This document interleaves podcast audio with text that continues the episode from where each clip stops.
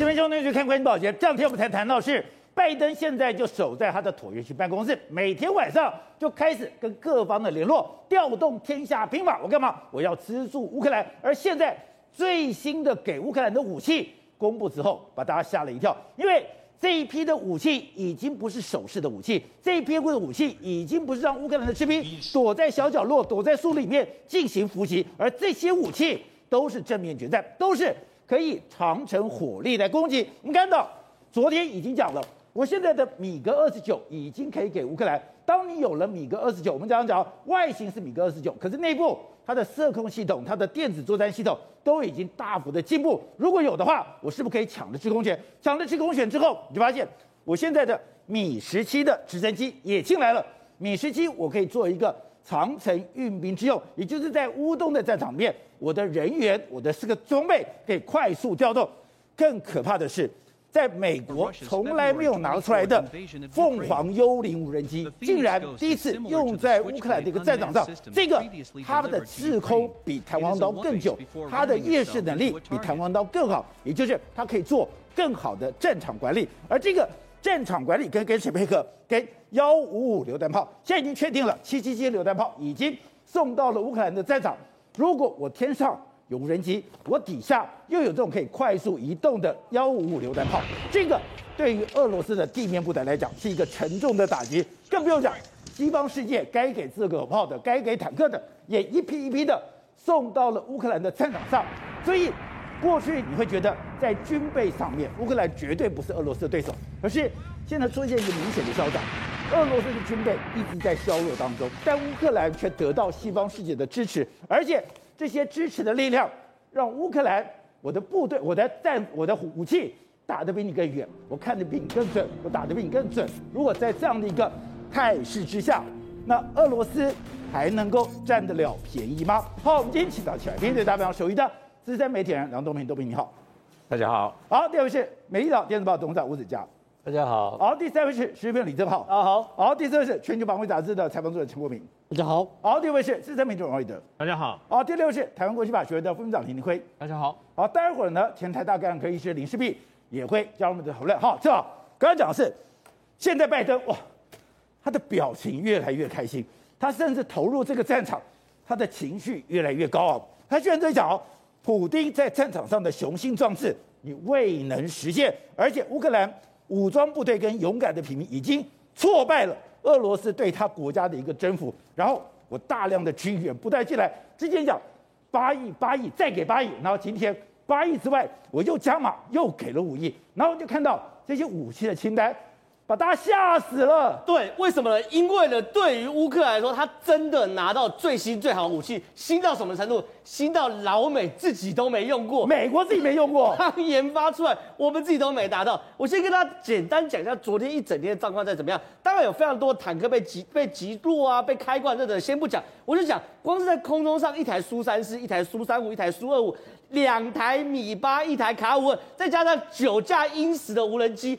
俄罗斯都被乌克兰击落，啊，说苏三四、苏三五又各被击下一落，而且这些全部制空权嘞，就表示没有制空权嘛。苏三四、苏三五、苏二五、米八卡五二、英九，因此全部都被击落状况之下，光是哦空中战损，俄罗斯就战损一亿五百万美金呐，就就这几台飞机，对，一亿五百万的美金就没了，一亿多美金，三四三十几亿台币就这样没了。为什么呢？因为呢，现在整个制空权甚至包含了防空系统。包含远程火炮，现在美国就秉持一个准则，打得更远，射得更准，全部给乌克兰吧。第一件事情，所以说现在乌克兰在战场上，它的战备拼图是越来越清楚了。本来你的战备拼图是有非常微弱的，我的小米加步枪，然后我又开始有针刺的飞弹，我有标枪飞弹，现在不止这样子，我天上的飞机，地上的坦克，甚至。我现在所有的防空系统全部完备了。对，以前就是所谓的标枪飞弹、刺针飞弹，头插两个草，然后满山遍野跑，然后做所谓游击战。可抱歉，现在拉开距离，我更精准的打击，然后更远程的火炮来支援。我第一个先讲这个 Phoenix，就是所谓的凤凰幽灵无人机。这今天大事情，所有人都在问说，凤凰幽灵无人机到底是怎么来的？这什么东西？什么？到底什么东西？我跟你讲，没有人知道了。因为是这样，今天拜登呢忽然呢宣布就说，哎，我们要捐赠一百零一台的凤凰幽灵无人机给所呃一百二十一架的凤凰幽灵无人机去给乌克兰，然后所有记者跑军事都说这到底是什么东西？我们现在给大家看示意图，不是说连美国军事记者都不知道，都不知道，这只是弹簧刀。所以呢，科比哦，大家就跑去问国防部的发言人科比，科比讲一句话我吓死。好，这个是美军为了乌东战场所设计的，美国没有使用，乌克兰第一个使用。然后第二件事情，你你更会吓死。他说这个所谓的无人机在战争开打之前就设计好，就制作完成，就放在美国空军的仓库。我现在就给了乌克兰，宝杰哥，现在已经打了五十几天到最终章了，对不对？表示美国剧本写几天了？写五十几天，写五十几天的剧本啊！俄罗斯剧本写几天？写三天，闪电战七十二小时。所以对于美国来说，这场战争从前期我给他标枪飞弹，给他刺针飞弹，让他去打游击，到后来给他远程火炮，到无人机，到所谓现在给新的飞机零件。现在，那美国为了这场的战争，到底准备多久了？不知道，没有人知道。我们只知道到今天为止，我们终于懂，老美在战争开打之前，已经设想到大决战的剧本需要凤凰幽灵无人机。而且这个无人机呢，跟所谓的弹簧刀有什么不一样？因为你比坦比坦坦白说，弹簧刀无人机就是我们看到这，它的机构比较复杂，它必须从这个炮筒之间打出去，然后翅膀打开，对，对不对？可是问题是哦，它机构复杂，而且还蛮重，台湾到六百要多多少？五十四公斤呢，所以一个人是扛不动的，要两个人才扛得动。所以呢，现在我们大家猜了，凤凰幽灵无人机可能它机构比较简单，它的翅膀可能直接兜上去，跟国军那种用手射出去的比较类似，然后呢可以飞得比较远，然后里面炸弹量比较大，等等都有可能。但是 anyway，这是最重要的画面是说，原来老美已经五十几天前就已经把脚本写好，而且更可怕的是说。它的滞空的时间比台湾刀更久，对，它现在的夜视能力比台湾刀更好，也就是在这个所谓的平原作战的战场管理上面，我第一个我可以当自杀自杀机、自杀无人机，第二个我可以把我看到所有的资讯跟我后面的榴弹炮来联络，没有错。所以说这个就是最明显、最明显状况，就是说老美早就已经写好这种大会战剧本。而且更夸张的是，我们今天看乌克兰这样试出一个画面，他们米格二十九，他的空军终于升空了。之前我们不是都看到一些鬼故事吗？就说你看，哎、欸，米格二十九终于升空，这会不会太夸张了？昨天才说米格二十九台车给人说已经涂装好，涂装好才说我要送到乌克兰，我昨天才送到乌克兰，今天影片就出来了。然后你的地面攻击已经开始了，所以老美都是先上车后补票嘛，早就已经都已经给了，才说涂装嘛。所以你看这个画面是非常非常离谱的。所以对于他们来说，真的哦，现在一切战争都准备好。所以两个礼拜前，俄罗斯来说乌克兰空军战力等于零，已经被歼灭，对，发现根本没有。他今天跟你讲，都拍的好好的，把你俄罗斯当火把在打。而且更夸张是，我们今天看到有他送了什么？七十二门的 M 拐拐拐的榴弹炮，这榴弹炮不是重点，重点是它里面子弹多少？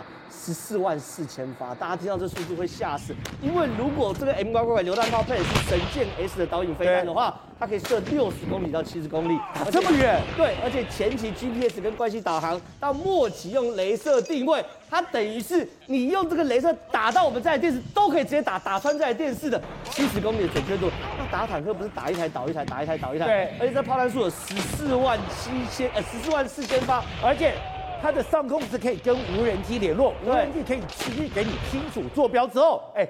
你又可以精准打击，那多可怕！对，所以你看整个战场的态势是很清楚。俄罗斯呢，它没有无人机，它无人机是 Canon 的，它无人机说回来回，它不能给我即时影像，它没有办法看到即时影像。那乌克兰呢是最好的无人机，弹簧刀包含凤凰啊，然后包含等等的 MQ 九都在上面，然后呢远程火炮包含 M 拐呃 M 拐拐拐榴弹炮这六十公里，包含荷兰给他的自走炮射五十六公里，每个都是四五十公里以外。那这个距离就拉开了嘛，那个差距就拉开了。所以对于我们现在看到非常非常多的画面，你看这个狭路相逢的状况是很清楚。上面那是俄罗斯的国旗，对不对？然后右下角是乌克兰国旗。然后呢，你看哦，他们开始打，开开开狭路相逢的时候，哦，你看很清楚看到俄罗斯在乌克兰那一光弹是直接打俄罗斯，没错，往俄罗斯打，而且每一发都命中。然后打没打没几秒钟，俄罗斯冒烟了，然后冒烟就抛锚被打打垮。所以这个画面是很清楚，是因为呢，我们现在是从上帝视角，从空中来看，很清楚你的敌人在哪里。可你如果在坦克里面，你根本不知道炮火从哪里来。可乌克兰是完全清楚的哦，它每一发的机关枪的重型机枪都都往这个俄罗斯这边打。所以你看哦，一碰面，俄俄罗斯还没反应我的敌人在哪里的时候，乌克兰重型机枪已经过去了，就被炸翻了。对，然后俄罗斯已经被炸翻了。另外一个，我们在看巷战的时候也是啊，俄罗斯的坦克，你看悠悠闲闲在那边开，你根本不知道敌人在哪里，哎，莫名其妙。忽然就被锁定，然后被锁定，然后你看就被炸翻，就冒烟，然后他就下课，他就回家了。所以这些东西就变成是说，你到底是乌克兰到现在还在神出鬼没，对，还在神出鬼没。而且呢，甚至我们看一个画面哦，就是乌克兰的无人机要去侦察他们俄罗斯士兵的高空都在，侦察到什么程度？哎，连俄罗斯的士兵在上厕所都给人家拍得一清二楚。哎，这真的是很羞辱哎！就这个画面，这是从无人机空拍，对，底下这个是俄罗斯的阵营，你的装，你的你的车子。旁边是你的基地，连你上厕所我都把你拍出来，野炊都给我拍出来。好，拍出来之后呢，难道只给我们看？没有，马上你看哦，远程火炮就进来了。远程火炮进来后，你看这个阵地一个一个被摧毁，而且我们看这远程火炮很明显不是所谓的效力射，就是说不是打一整个平面，是一个一个，哎，它有人的地方，有机械的地方，你看开始一个个击毁，一个个击毁。所以对于他来说。哎、欸，所以刚刚那个阵地就被击毁了，就被击毁了。所以其实，在这场战争中，对于乌克兰来说，他拿到武器真的非常非常多。好，那我们刚刚讲的地面战，那我们最稀奇的是空战呐、啊。我们刚刚不是谈了吗？有三架，有一架苏三四，一架苏三五，一架苏三五，然后两架米八，还有卡五二，还有这个无人机九架都被击击落。哎、欸，我们现在看到俄罗斯的直直升机就被乌克兰就活生生血淋淋去击落。那这种击落状况，你看。哎，在下在下方，就圈起来这边，你看哦，就是俄罗斯的战机的的直升机哦，这应该是米八的直升机，就这样子哦，被用所谓的肩背式的针式飞弹或刺针飞弹被击落，还不是防空飞弹哦，所以这个时候就会让我们很怀疑了，你到底为什么这么容易被抓到？因为我们现在看到这个是所谓的米八，对不对？我们现在给大家看苏三四都被击落，苏三四被击落也是很荒唐的状况。苏三四这个是苏三四框起来被击落的状况。可是呢，这些东西都没有比最最令我们惊讶。苏三五也被击落，苏三五不是第一次被击落。对，我再跟大家讲是苏三五等于台湾的 F 十六 V，它根本不需要像苏三四一样近距离的低空轰炸，它是高空远程轰炸，它做缠斗之用。结果呢，它这样也被轰炸。所以呢，你看哦。光光昨天一整天的战损，苏三四你看四千万美金，苏三五三千两百万美金，苏二五一千一百万美金，卡五二一百六十万美金，两架米八每架三百万美金，加起来就是乘以二就是六百万美金，总 total 超过一亿美金的战损。而反过来呢，拜登给了八亿美金给乌克兰，所以变成一增一减了。请问这场战争要怎么打下去？所以董事长，在这个战争里面，我现在感觉到说那种树倒猢狲散。墙倒众人推的味道。德国本来一直在那边摆是暧昧的态度，是吧？我的军火库已经空了，我已经没有东西可以给人家了。可是现在看到现在战况走到这个地步，他说我的豹二可以给人家了。现在讲到那个核心中的核心问题，就是德国。全世界最好的装甲车是什么？豹二，豹二坦克，豹式坦克应该这样讲。豹式坦克，它有供应过很多西欧跟北欧的国家，但从来不给中东欧国家。为什么？因为怕得罪了俄罗斯人，因为俄罗斯现在普京，你不是你给他点，你给的豹二坦克、德国装备，如果放在中东欧，威胁谁啊？威胁俄罗斯，威胁是俄罗斯嘛？可是我跟你是要交好嘛？对，我跟你要交往，我要买你的天然气，我要买你的石油，不只是这样，整个经济全面合作，军事、经济、外交全面合作。所以其实过去的几十年的梅克尔的时代，对，根本就是一个德国跟俄罗斯合作经营欧洲的时代。呃，在这个时代跟着梅克退下去以后，对，开始产生了巨大的变化，所以才有德伦斯基，才有这些事情发生。美国开始介入，所以美国变成汤沟。这个故事很简单，一点也不复杂。所以你现在就是讲出一个指标性的一个大的一个反应，就是今天德国居然愿意。把他的豹二坦克提供给中东欧国家，不管是给捷克或者给波兰，对，他给的方式是什么呢？就让你这中东欧国家把现有的装甲车跟装备提供给这个乌克兰。乌克兰，那这个就是变成一个很有趣的一个现象哦。这个事情是从来历史上没有发生过的，没有发生过说两个集团在对决，就是美国今天跟俄罗斯在对决，对，结果搞得整个欧洲的这些国家的装备。军事军售就大量的腾笼换鸟，换了从从从舒适装备全部换成成全世界一流的军事装备，北约装备，北约装备出来了，不可思议，最强的。然后豹二坦克的背景，我再给你解释一下，它豹二坦克这个其实豹一坦克也很强，豹一坦克在二战是打的最好的坦克，结果他仓库里面还有，所以他有给一批五十辆坦克车要给德伦斯基。要给德伦斯基的这时候，德伦斯基还不太想要嘛，对不对？但是还这个不管他，但是关键在哪里？他有个他有一个给坦克，他这个装甲车在提供给有盟军的时候，他有个条件，什么条件？当你这个装甲车用的不好的时候，我换豹二给你。所以他对每一个东西又是这样定的条件哦，可以升级的。对，所以现在的西欧跟北欧国家全部现在改成豹二坦克。他今天做了重大决定，他直接把豹二坦克给了中东欧国家了。哇，那这个完蛋了！这表示以后中东欧这整个安全带啊，这个安全的力量就会，这个作战力量远大于俄罗斯力量。对，在地面部队武力啊，那跟这个以后这边结构性问题哦，是影响多久？影响未来二十年，因为这个这个马上高下立判，有这个天平已经完全颠倒过来了，所以变成一个新结构产生。这个新的军事结构产生的时候，这个就算战争打完了，回不去了嘛。对不对？这俄罗斯最普丁千算万算，对，为了一个乌克兰，为了一个俄罗斯的荣光，对，为了一个东正教的一个神教的一个迷信的信仰，付出这个那么太巨大代价，这变二流国家了。这个这个国家亡了，这个亡国了，因为在欧洲，他一直想要进到欧洲体系，对，这样彻底被欧洲排除掉，这个国家就以后就变成一个边缘的国家，即使即使即使他跟乌克兰。订的再好的和平协约，是他的国力跟他未来受到安全的威胁，比现在大不知道多少倍。喂，今天拜登把他的武器伸出来以后，大家最惊讶是啊，你已经给了那么多的弹簧刀，而且你连这铺马的无人机都给了。今天你的压箱底的凤凰幽灵无人机，你都说要送到战场，而且你特别强调那是适合乌东的战场的。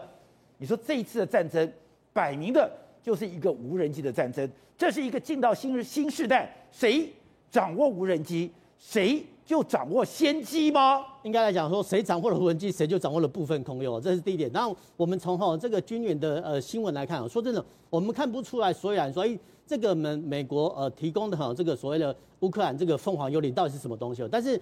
它这么神秘，呃、这么神秘哈！说真的，这个我们跑这么多年，还真的没有看过这种东西哦。那呃，我们但是从哈美国的军人的新闻来看，哎，它有提供一个重点，就是说哎，这种东西哦，呃，凤凰有理适合在乌东平原作作战哦。那我们就反推回去说，它呃会有可能哦，比比如说之前的弹簧刀哦，看得更远哦，打击范围更大，然后滞空的时间啊停留更久哈。那这个是合理的推断的。那还有一种推断说，哎，美国呢把弹簧刀哈。的无人机所有产能全开，全部给你乌克兰，对，呃，都给你完之后还不够，没关系，我给你新的，好，新的这个凤凰幽灵，然后给你去呃提供作战。那呃，其实它有它的目的，就是说，哎，提供这个新的无人机哦，让呃乌克兰去做实战证明啊。如果说真的呃有做不好的，说真的呃，军火商还可以作为一个回馈的。对，所以其实未来的战场哦是无人机决胜。好，那刚刚讲的，现在全世界不是只有美国给你无人机。现在我们讲土耳其最早也给无人机，乌克兰自己也有无人机。我们看到的挪威什么也也给无人机。你现在最可怕的是英国，英国居然要把它最神秘的火影无人机都交出来了。呃，我们在这个正好是画面上哈，这个刚好哈是右中间中间地方这样火影无人机啊。那火影无人机啊，这个画面也有啊。这个火影无人机啊，它原本哈是适合啊是开发给哈英国陆军来使用。那英国说真的是一个温带国家啊，所以其实。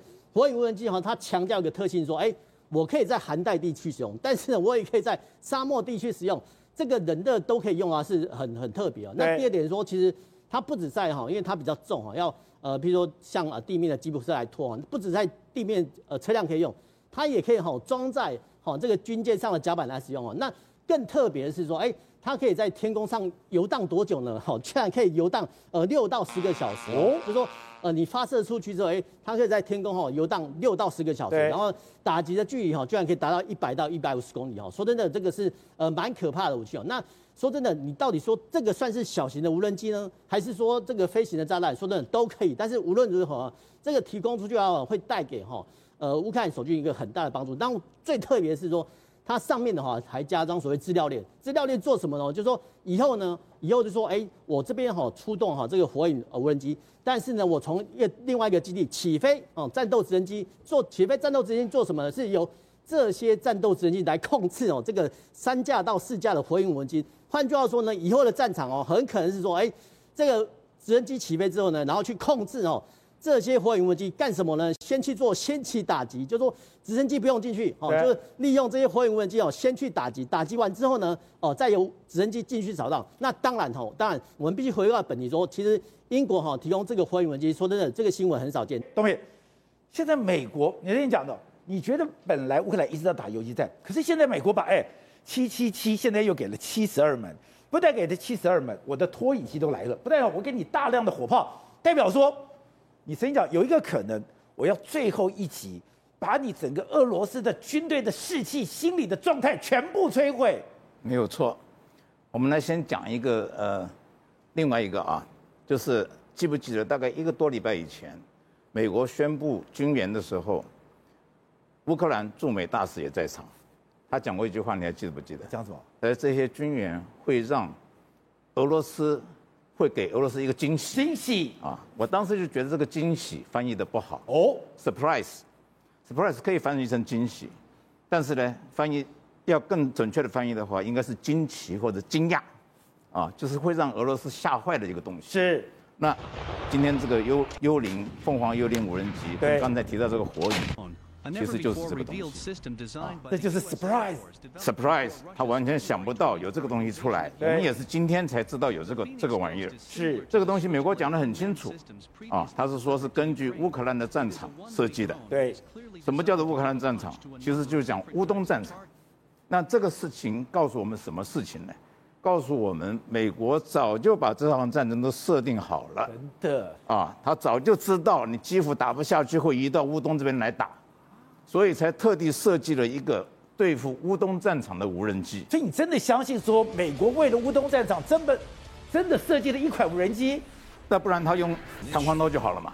他干嘛搞一个新的大家都不知道的东西？然后说是针对这个战场要用的东西，而且是早就设计好了。对，这不就表示他原先就把它完全的设计好了？对，是不是？所以可能接下来还会有一些惊喜，还有 surprise。那现在这个战争哈，在我看来，已经到了一个转捩点哦，啊，到了一个转捩点，但目前为止，我还是认为乌克兰这边并不会大举的反攻，他的反攻的态势已经出现了哦。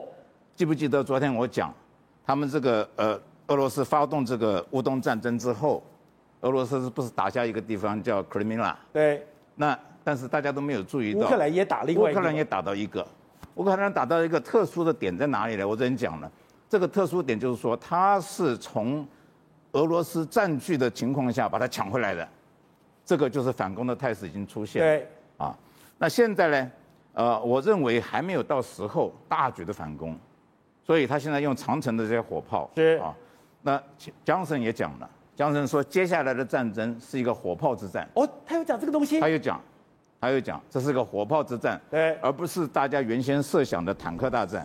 因为如果坦克大战的话，乌克兰会输哎。哦，乌克兰如果输的话就惨了，嘿嘿，他大军就像全部下来了，对，大家的筹码都压下去了，就变成一片红了。对，那乌克兰的战法，我认为到目前为止还是游击战，但是他现在有长城火炮，是，他的游击战比先前的游击战机动性更强，火力更强。现在所以以前我的游击战是用我的监射武器，现在我的游击战是用我的 M777。这是战场不一样。以前的时候，乌克兰的军队可以躲在那边射。对。现在这个开阔的平原，所以他必须机动性强，他射了就跑。对。对，英国给他的这个叫做风暴，风暴装甲车。对。就是为了这个，所以他的那个那个飞弹可以装在装甲车上，射了他就离开了，他跑得更快。因为以前在森林里面跑几步他就找不到你了。对。现在平原上面你要跑得快，很容易抓到你。是，所以他这个现在的武器跟这个战场是跟那边不一样的。这个武器是针对这个武器。那我的看法就是说，他还仍然会维持现在这个游击队的打法，慢慢把你俄罗斯的这些军事的资源一点点消耗掉。嗯。到了双方这边这个平衡出现转折的时候，他会一大举攻过来，到时候大家会看到这些红色的都不见了。对的，就像刚刚东明讲的，不是江正讲，现在接下来大战已经不是小米加步枪这种监视武器，是一个火炮的对决。结果在乌东真的开始这种炮声隆隆，火光四射，就这些炮已经不是俄罗斯发射的，已经是乌克兰发射的了。对，没错。那么请问一下，那么呃，乌克兰的总统泽伦斯基之前公开跟欧美各国要什么东西？战机、坦克、装甲车，对不对？对，本来都不给，现在全部给了。现在全部给了以后呢，那么最令人折舌的是昨天，昨天晚上，那么美国总统拜登直接宣布五亿美元给这个乌克兰去发薪水，对，另外八亿美元再一次军军售给这个等于说等于他等于是啊这个支援给这个乌克兰呐。昨天这个八亿美元呢有什么差别？跟之前上个礼拜的八亿美元有天壤之别。为什么呢？昨天直接跟你讲哦，刚刚我们谈的这个所谓的啊凤凰幽灵的这个无人机嘛，对，我请问各位，攻击无人机、自杀攻击无人机有什么了不起？为什么不能公布？为什么不能讲？所有的细节都不公布，只跟你讲说可以用在那么顿巴斯的平坦这个平平坦的地形上面。这个所谓的凤凰幽灵的无人机，我告诉你，一定充满了杀机。怎么样？杀机？充满了杀机，它的杀伤力绝对绝对高过所谓的弹簧刀的无人机，否则它不会，也不愿意讲，全部无可奉告。我跟你讲，如果要讲的话，有什么无可奉告？我问你嘛，死神无人机四个地狱火飞弹。讲就讲了，有什么了不起，对不对？他为什么不肯讲？对他 MQ-59 都过去了。对，所以表示这个无人机它的杀伤力一定很强大，一定比我们说的这个等于说啊呃弹簧刀的那么六百型的二十二点五公斤弹头跟更加的这个等于说杀伤力更加的强大，所以他不讲。那告告诉各位，刚刚讲的那个乌东战场，对不对？从现在开始，一场这个所谓的颠覆我们想象的大战才要开始。为什么？之前请问一下。有没有米格二十九？有没有那二十几架米格二十九？没有啊，支援的有没有一百多辆由这个斯洛伐克跟波兰所支援的这个 T 拐两的坦克？没有啊，有没有来自于英国、来自于德国、来自于这个等于说包括澳洲、澳洲美国这些装甲车？没有啊，现在通通都有，现在通通又都有之外呢，现在连幺五五公里榴弹炮都来。哎，各位不要小看这幺五五公里榴弹炮啊，我们昨天澎湖才这个啊是炮弹试射一一千多发。台湾除了八寸有个两式重巨炮之外，我们的主力的炮车就是幺五五公里榴弹炮。哎，它现在如果七十二门的 M 拐拐拐，加上十八门的这个等于说呃相关的，如果是这个呃 M 幺六九 A 六帕拉丁自走炮的话，它有九十门呢。这九十门不要小看它，为什么呢？因为这九十门的榴弹炮呢，它只要突袭出现在一个地方，然后呢针对同一个目标后面打。我们现在都在讲马利坡，对不对？对。马利坡现在，那么呃，俄罗斯的这个寡头啊，这个普丁，他现在下令把你团团围住，把你们渴死，把你们饿死在这个亚速钢铁厂嘛。那现在谁能救他？没有人能救啊，因为没办法空投，也没办法从海上去救嘛。只有一个办法，因为他用两三万个人去围这个两千个人的亚速钢铁厂啊，只有一个办法，从他的外围打你后面，洗脑破坏。这边打一下，那边打一下，围魏救赵，打别的地方，打到你这个马利坡这个地方，对，你自己要看着办。你打算该怎么做？五月九号以后，你还是要围马利坡，还是要放弃马利坡？看你要自己，普丁你要看着办嘛。那么有了这个九十门的幺五五的榴弹炮，哎，我还记，我还看到昨天有个东西，大家都没讨论，重型迫击炮，对，也给了，你知道吗？所以现在美国一批一批给。他的武器撸来撸挡，难怪泽伦斯基讲我要军事收复马利坡。不要忘记一件事，我也注意到了，俄罗斯第一次用外交使馆的方式去跟美国政府抗议，说你军援乌克兰的东西啊，不能有火箭弹。我就觉得很奇怪，上个礼拜就觉得为什么我会讲到他哪来的多管火箭弹？海马式火箭弹要给了，你知道吗？海马式火箭弹射程三百公里，他也要给了。他给台湾我们买，我们还用买的，六十四枚。他现在到底要给多少枚呀？所以现在的乌克兰的军力，比起之前没有这些军力，还有这个等于说啊，包括只用标枪飞弹啊，啊，只用刺针飞弹的时候，不可同日而语。而现在俄罗斯很糗，为什么？他武器还在炫耀自己武器有多厉害，还在发射洲际弹道飞弹，现在被人家逮到，怎么样？他跟伊朗请求支援前线，买伊朗的支援前线，伊朗支援前线，支援他什么？支援他那么二盟军给最多的反坦克武器跟火箭筒这些东西啊，你想想看，全世界。